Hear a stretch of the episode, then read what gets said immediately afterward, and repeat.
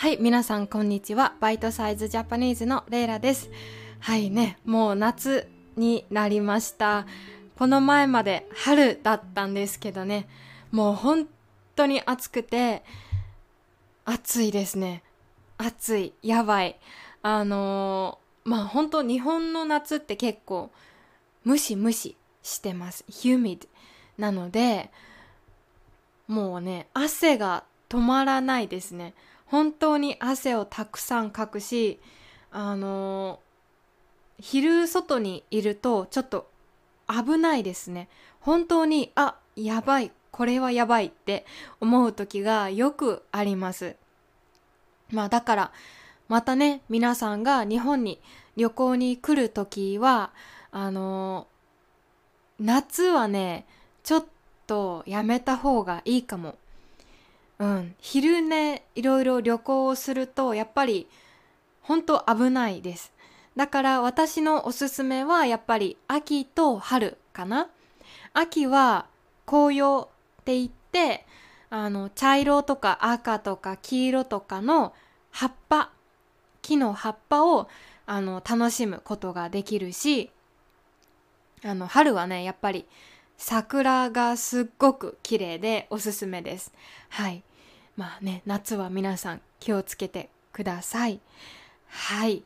で、今日のトピックなんですけど、えーレアチーズケーキ事件についてです。レアチーズケーキ事件。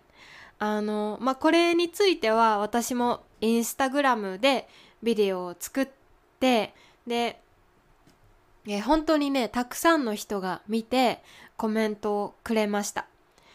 YouTube では300万回再生されたのかな？まあ知ってる人もいると思います。で、まあこのレアチーズケーキの話を今からするんですけど、まあ、はい、します。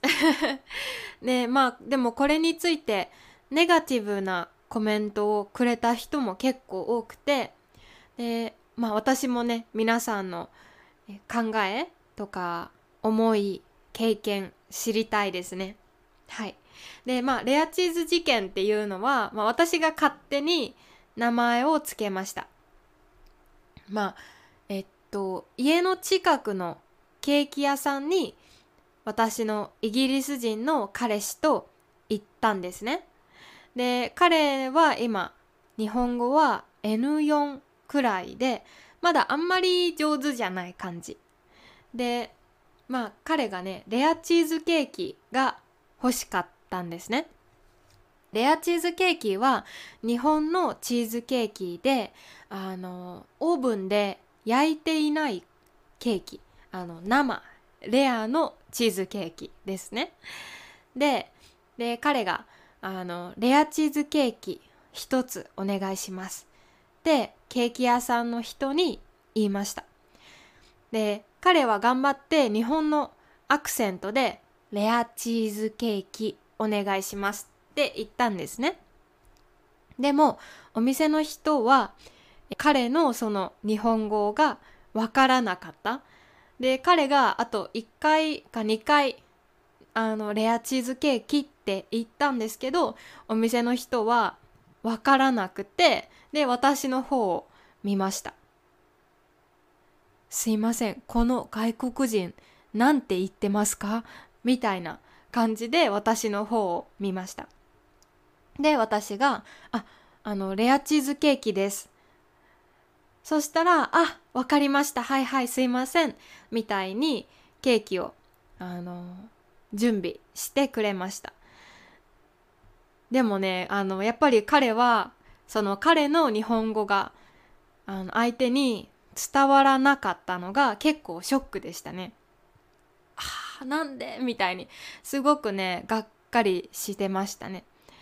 で、もう一度そのケーキ屋さんに、また他の日に行ったんですね。で、もう一度彼はレアチーズケーキをお願いしました。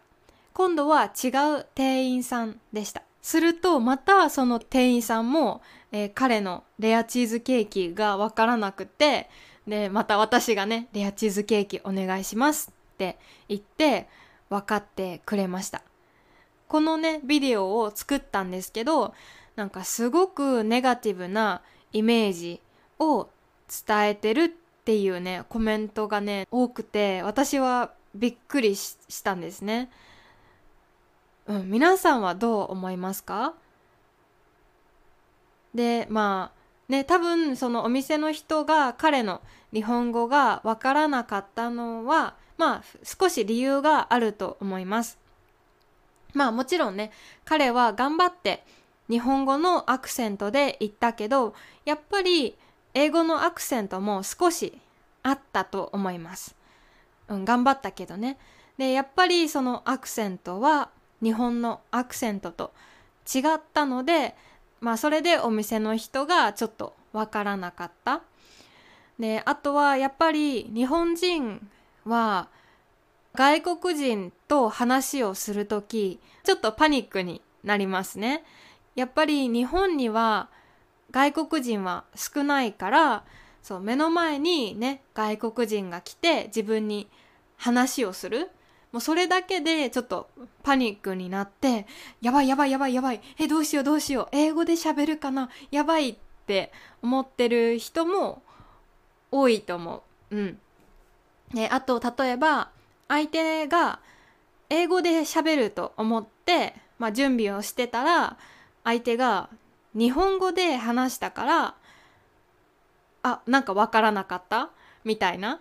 本当は、まあ、日本語で喋ると思って準備をしていたら分かったみたいなこともねあると思います私もあのそれはねよくありますあのまあ普通は私は彼と英語で話すのであの彼が急に日本語で話すと「え待って」みたいな「えなんて言った?」ってなることはよくあります。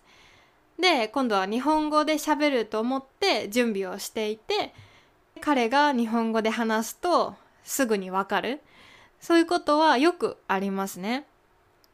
でまあこのレアチーズ事件結構いろいろ考えるエピソードだと思います。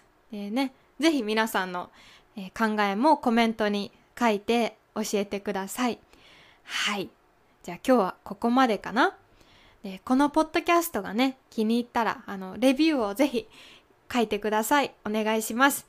えー、うん。皆さんのレビューのおかげでもっとたくさんの人に聞いてもらえるし、うん、私も毎日頑張ってエピソードを作るので、あの、サポートしてくれると嬉しいです。